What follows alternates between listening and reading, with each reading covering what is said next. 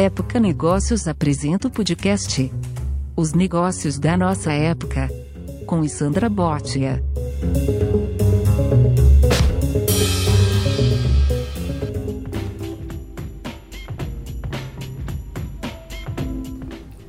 Boa tarde, ouvintes da Época Negócios. Meu nome é Sandra Botia e eu sou diretora da revista Época Negócios e também da Pequenas Empresas e Grandes Negócios. E a partir de agora, deste momento, você vai estar em contato com alguns dos principais líderes do Brasil e do mundo para discutir os negócios da nossa época. E quem inaugura essa série aqui conosco, nós temos a honra de receber o Tony Martins, que é o presidente da IBM Brasil. Boa tarde, Tony. Prazer estar com você. Muito obrigada por estar aqui abrindo esse podcast sobre os negócios da nossa época. Boa tarde, Sandra. É um prazer estar com você. Boa tarde a todos. Sempre um prazer estar contigo. O prazer é meu. Então, para começar, eu acho que a audiência gostaria de saber um pouquinho de quem você é, né, Tony? Assim, algumas pessoas sabem, sabem que você começou lá atrás, há 27 anos, nessa empresa centenária que é a IBM, como estagiário e hoje, agora, como presidente da IBM Brasil. Como que foi essa trajetória de estagiário a presidente, Tony? Olha, o tempo passa muito rápido. Eu comecei como estagiário, depois fui para uma área técnica, fui programador, analista, consultor. Tive a oportunidade e o prazer de criar as primeiras fábricas de software da IBM na América Latina e no Brasil. Isso entre 98 e 2001. Depois também tive a oportunidade de criar as primeiras áreas de solução que a gente chamava na época e-business, que foi o conceito da internet para negócios e soluções financeiras gerenciei a unidade de consultoria no Brasil, na América Latina, fui para a China, gerenciei área de serviços, aplicações para o mercado asiático, na época a gente chamava de mercados emergentes asiático, leste europeu e Oceania. E você acabou de voltar do México, né, Tony? Isso, aí tive uma experiência incrível, né, a oportunidade de presidir a IBM no México, um país incrível, eu tenho lembranças e memórias Deixou excepcionais, muitos amigos, muitos amigos, uma experiência pessoal e profissional muito rica. E há sete meses estou de volta ao Brasil.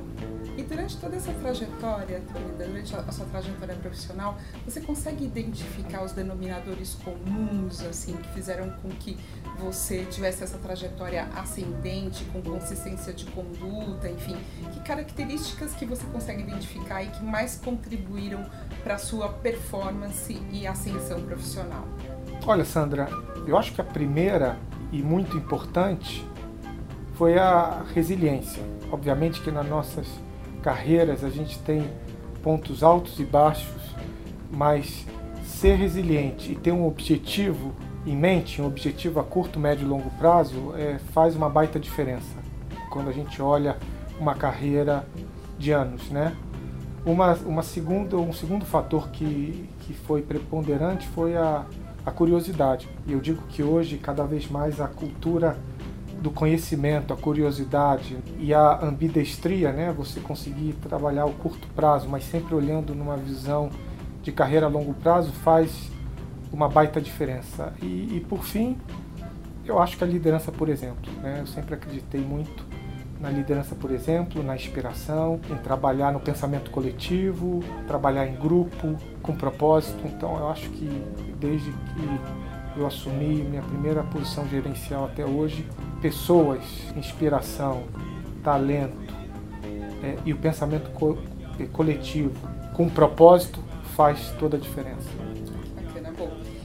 Entender também as suas características que não eram tão ah, trabalhadas, enfim, que você teve que superar, assim, alguma, algum traço seu que não era tão adequado à liderança e que você teve que se autoexaminar, um processo de autoconhecimento aí para superar e se desenvolver melhor?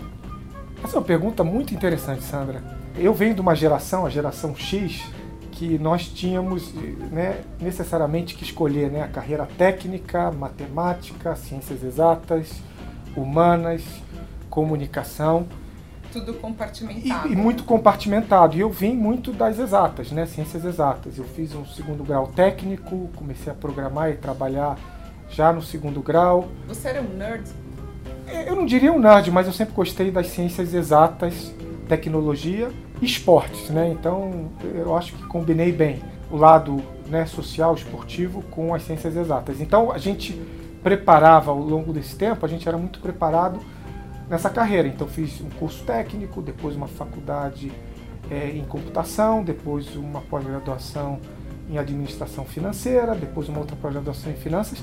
Então o grande desafio que eu, que eu me vi ao longo do tempo foi como desenvolver o outro lado, né? o lado mais criativo, mais humano, mais filosófico, né?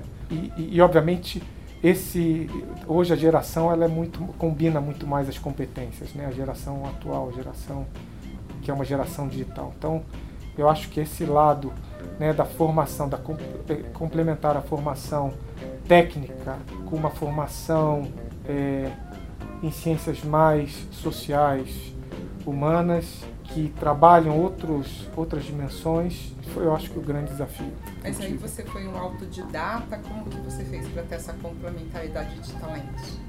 É, eu diria que tudo na vida a gente tem que ter um pouco de sorte, né? Eu tive a sorte de ter excelentes líderes e mentores que me ajudaram nessa, nessa caminhada, né? Então, por um lado, lideranças inspiradoras e que me ajudaram a identificar os gaps e trabalhar, e obviamente o autoconhecimento e a disciplina em trabalhar esse lado, né, que é um lado que eu chamo mais artístico, né, e mais é, artístico e humano. Né. Hoje eu gostei muito, né, de uma discussão que a gente teve. Hoje a tecnologia ela não é mais só uma ciência exata e, e tecnológica. Hoje as, a, né, a questão com a transformação digital, as artes, o lado é, de design, o lado de comunicação, o lado criativo está totalmente é, é, associado né, é, à tecnologia. Então, é, eu te diria que essa liderança foi um fator fundamental no meu desenvolvimento. E você desenvolveu alguma habilidade artística que você pratique com frequência? Olha, eu, é, eu por incrível que pareça, uma das, das classes que a gente teve aqui na IBM foi aulas de teatro, né? E eu me lembro do desafio, né? Eu, eu, mais desafiador que qualquer desafio que eu tinha participado antes, estar tá na frente de um público encenando. O pessoal pensa que é simples, mas para nós, com a nossa formação, isso foi um, um desafio. Então, é, teatro, né? É, o lado filosófico. Então, fiz também, li vários livros e, e, e discuti. Quais são preferidos? É, eu hoje leio muito estratégia, né? Hoje eu, eu, leio muito estratégia, eu leio muitos livros de liderança, eu leio muitos livros de inspiração. Eu gosto muito de um de estratégia que é o Good to Great, né? Que é uma ah, série sim, de pesquisas que você faz, é, que você foi feita, né? Com uma série de empresas. Os outliers da sua indústria, específica uhum. indústria. Eu também gosto muito de um outro livro que é o The Trusted Advisor, que esse mescla um pouco negócio com comportamento e, entra muito nesse lado filosófico, como você se aproxima do seu cliente e genuinamente entende seu seu problema do ponto de vista do cliente, não do seu ponto de vista. É, e vários outros livros, né? É... Pelo que eu me recordo, no nosso, no nosso, almoço eu cheguei a comentar dois ou três livros com você. Aí eu cheguei aqui hoje você falou que gostou, de qual você gostou? Dos livros. Dos livros que nós citamos, porque eu, eu lembro que eu cheguei a comentar da Cabala do Dinheiro, não foi esse? Aí depois ah, também ah, desse que, do, do autor americano que fala da complementariedade de talentos. Olha, a gente falou de várias literaturas que eu me lembre, a gente falou muito de um que ligava tecnologia com criatividade. Eu Sim. não me lembro o nome agora, mas sim, no final do dia, eu, eu acho que a, no nosso desenvolvimento você precisa associar os aspectos técnicos, que são o que a gente chama de hard skills, com os soft skills, né? que são os, os skills mais de relacionamento, os skills mais de comportamento, habilidades que saem da sua zona de conforto. E são essas as características que você mais valoriza hoje nos colaboradores da IBM? Olha, eu te diria que a curiosidade, né? E numa, num mundo que é cada vez mais complexo, volátil, ambíguo e veloz. O mundo VUCA. É, o mundo VUCA. A, a, primeiro, a cultura da curiosidade e, e do conhecimento é fundamental, porque hoje, o que você sabe hoje certamente te ajuda no amanhã, mas o amanhã ele é muito dependente do conjunto de conhecimentos em várias disciplinas e dimensões que você vai adquirir. Então, é, essa é uma, uma característica importante. Uma segunda é colaboração. Né? Eu sou da época que a gente falava dos pequenos departamentos, depois grandes seções, depois unidades de negócios, empresas. Hoje, o mundo é um ecossistema e as barreiras entre indústrias e empresas são cada vez menores. E esse mundo, que é um grande ecossistema, se você não tiver uma atitude colaborativa, e que muitas vezes é fácil dizer, difícil executar, fica muito difícil você tirar o, o full potential, né? O, o, o, todo o potencial que a sua unidade, sua empresa pode gerar, porque você não consegue colaborar. Então essa é uma segunda e a terceira eu diria é o otimismo, né? O otimismo, a visão positiva, porque hoje o que a gente mais tem são desafios, né? Desafios. O mundo ele você você é desafiado todo momento e, e existem vários estudos que apontam que se você reage com otimismo e positivismo, isso te ajuda muito na tomada de decisão, em ser menos estressado, em passar uma visão mais clara e objetiva na sua tomada de decisões, enfim, em uma série de aspectos. Então são três características entre as várias que eu aprecio muito. E você trouxe alguma lição da sua vivência lá na China ou no México que seja relacionada a essas habilidades também? O que, que você trouxe lá de aprendizados profissionais? Olha, eu diria que como expatriado, né, e foram duas situações bem diferentes, né? Na China, eu era responsável por uma unidade de serviços que tinha colaboradores espalhados pela Ásia, África, leste europeu, Oceania, então era um time muito disperso, diversas culturas. E no caso do México, como gerente geral, eu estava muito mais concentrado no mercado local. O primeiro grande ensinamento que eu tiro das duas experiências é que, como expatriado, você precisa entender profundamente as culturas e se inserir nessas culturas, né? Na forma de comunicação, na cultura e no entendimento das relações, na, no entendimento de como fazer negócios, como motivar seus times, como entender o que é importante para cada uma das cidades. E se você consegue isso, você efetivamente tem uma inserção diferente e, obviamente, ganha uma credibilidade muito grande com seus colaboradores, seus clientes. Então, esse é o grande ensinamento e isso me ajudou muito. Né? Eu te diria que nos primeiros seis meses, numa cultura tão diferente quanto a asiática, eu tive aí um tempo importante para amadurecer e, e tentar entender essa cultura tão diferente e as várias culturas dos vários países onde a gente mais é, atuava. E, e, obviamente isso se aplica para o México também. Né? É, no caso específico da cultura asiática e da China especificamente, o que eu tiro muito é a, a determinação, foco e a capacidade de execução. Né? É, o asiático ele tem uma determinação, capacidade de execução e foco impressionante. E mexicano? E no México, que é um país que é muito conhecido e, e, e, por muitos expatriados como um país difícil de se fazer negócio, né, difícil de execução, eu diria que o grande ensinamento é o propósito, né, quando a gente efetivamente se insere na cultura e consegue, é, junto com o time, criar um propósito é, que seja realmente relevante e fazer com que as relações elas sejam umas relações transparentes e positivas e obviamente que você possa agregar, né, por outro lado, o que você traz da sua cultura e da sua experiência, você consegue efeitos grandiosos. Então eu diria que a minha experiência, embora tenha, tenha essa visão que é um mercado difícil, eu tive a, é, é a visão de que a gente conseguiu construir coisas realmente incríveis partindo de um propósito comum. Que bacana. Lembrei do nome do livro, é o Fusion Tech, não é? Você leu Isso. Em, em português ou em inglês? Em inglês. Em inglês. É muito interessante. E você, nessa análise, Tony, está falando sobre o mundo exterior e também o mundo interior, né? sobre autoconhecimento. Hoje você consegue ter uma lucidez assim, de percepção sobre o que as pessoas pensam sobre você? E às vezes você olha e fala não eles estão achando isso de mim mas eu não concordo com essa opinião. Tem alguma alguma coisa que você possa identificar de impressões que você costuma passar para os seus colaboradores pares enfim com a qual você não concorde? Olha Sandra é sempre difícil falar de si mesmo né eu diria que o não é que eu não concorde, mas obviamente ao longo da sua carreira você vai se transformando, né? E você passa por diversas etapas e fases, né? Como eu, eu comentei no início do nosso bate-papo, eu sempre me formei e cresci na, nas carreiras técnicas exatas com foco muito grande em execução. E ao longo do tempo, obviamente, nós vamos adquirindo uma série de outros skills e habilidades que levam a gente para o lado, obviamente, mais criativo, mais humano. Então eu diria que esse balanço, hoje, para quem me conheceu no início da carreira e tem a percepção, você provavelmente teria uma, uma visão diferente interagindo comigo né, depois de 27 anos.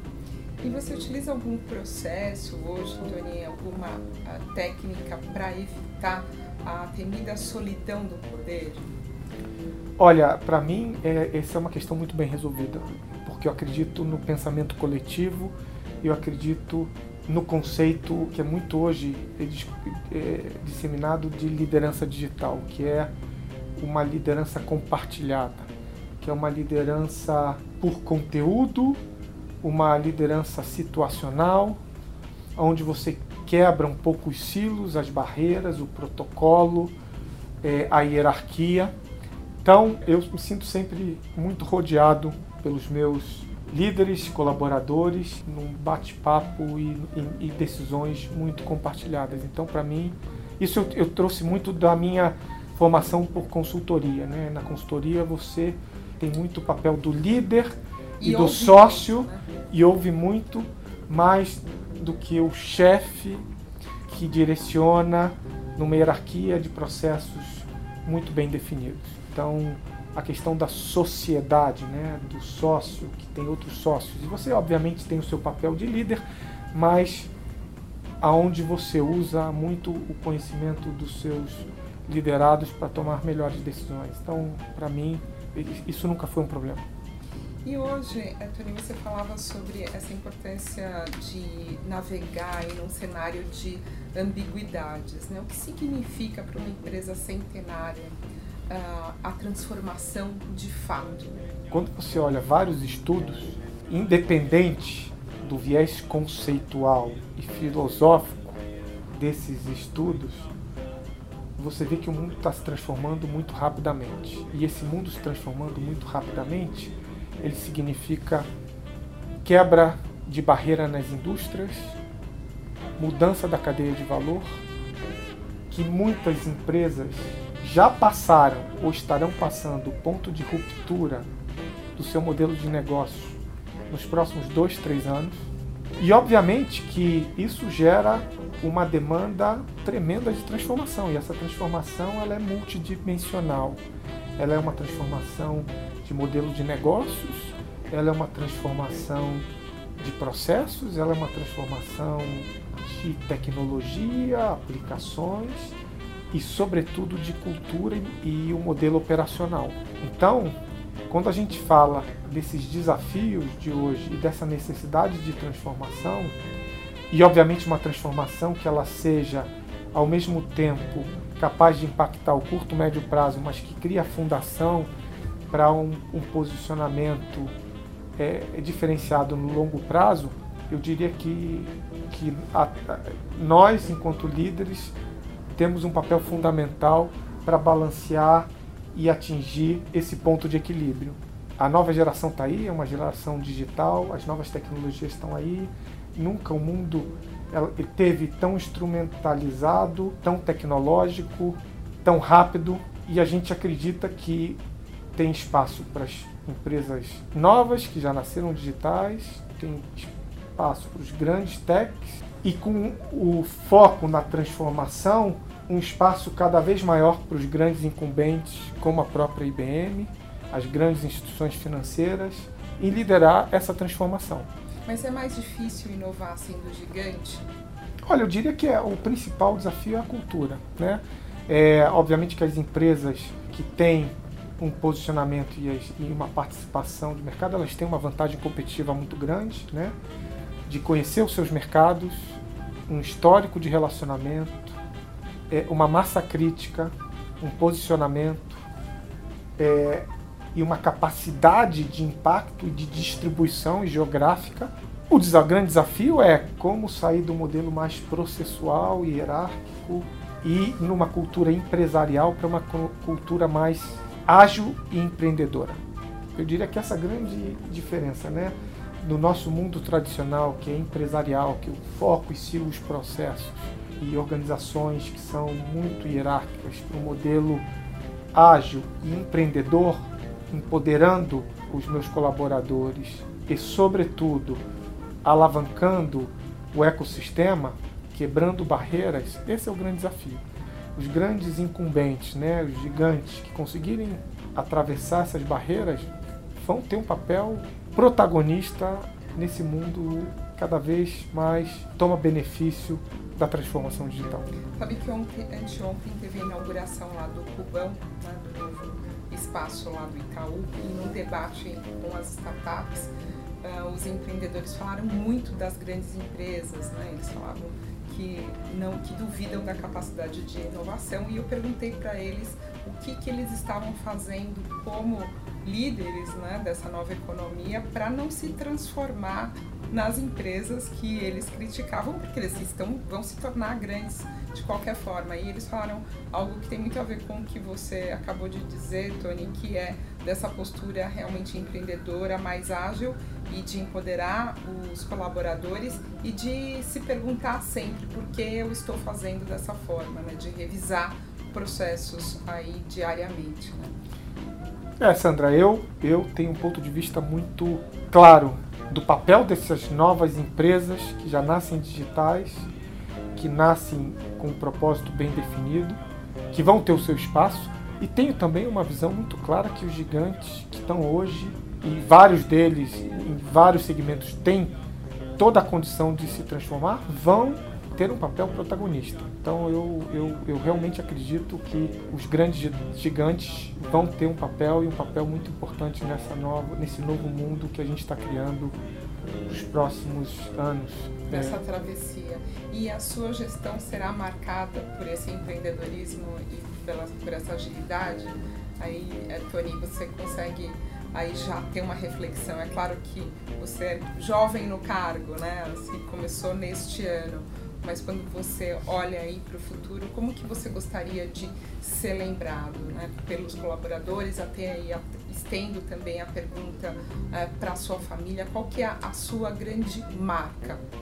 Olha, é, Sandra, vendo o papel que a IBM tem, né, de liderança, de protagonismo nessa transformação digital, em várias tecnologias que hoje a gente ver né, a maturidade e que quando a gente olha 10, 20 anos atrás, nós na IBM, né, com inteligência artificial, IoT, toda a parte de automação de processo, nós pensávamos né, e já desenvolvíamos dentro de casa. Então, quando a gente olha o nosso protagonismo na inovação, nas novas tecnologias, eu digo que o grande legado, não só meu, mas desse time de liderança que a gente tem na IBM, é de fazer um mundo melhor o mundo que tome vantagem dessas inovações para a saúde, para a educação, para levar eficiência para as empresas, para é, ter uma, uma experiência diferente para essa geração que já nasce digital.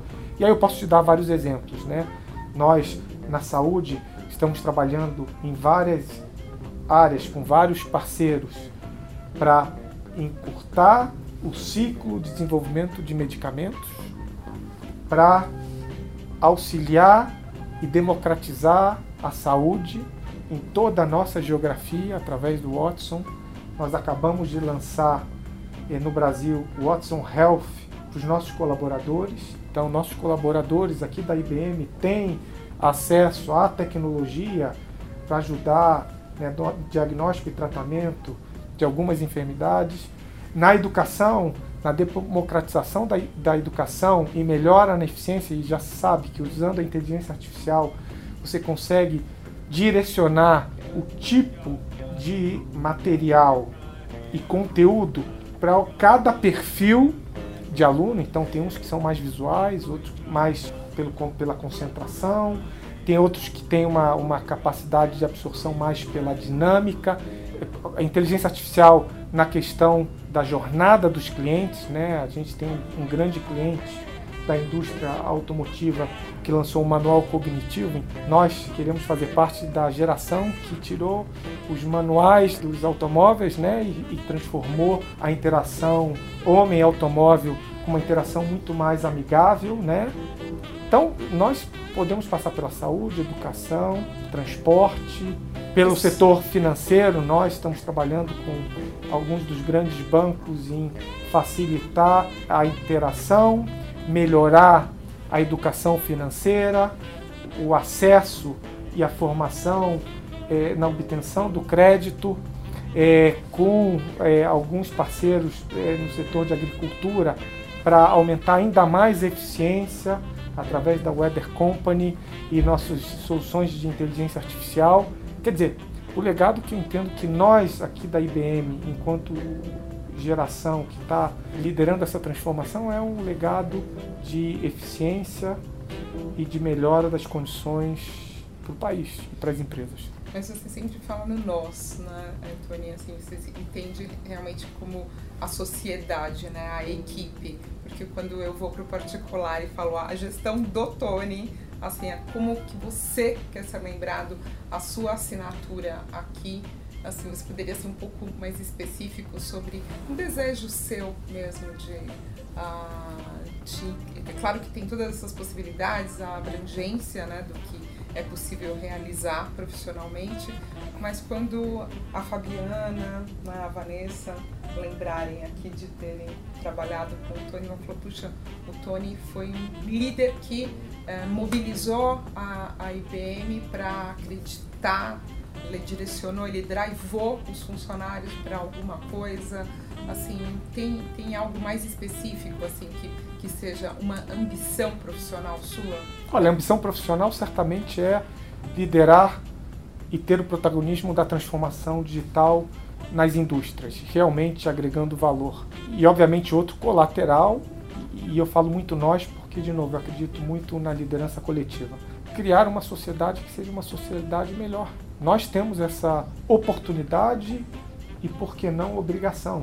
É, a tecnologia hoje atingiu níveis de eficiência, de evolução que possibilitam, de fato, termos é, uma sociedade que seja mais justa, mais democrática, com mais acesso ao conhecimento, com mais acesso à saúde, com mais acesso aos serviços financeiros, com melhor mobilidade. Então, a minha grande ambição é que eh, nós da IBM possamos deixar esse legado como protagonistas dessa e sermos sendo os protagonistas dessa transformação. E, e, entendo que estamos no caminho. Temos vários casos hoje em várias indústrias que, obviamente, tocam as empresas diretamente, mas indiretamente melhoram a vida do indivíduo.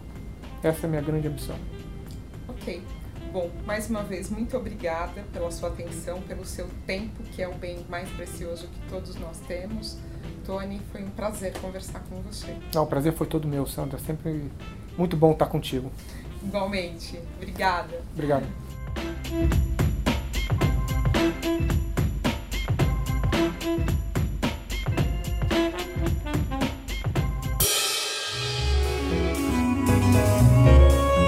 Este podcast é um oferecimento de Época Negócios. Inspiração para inovar.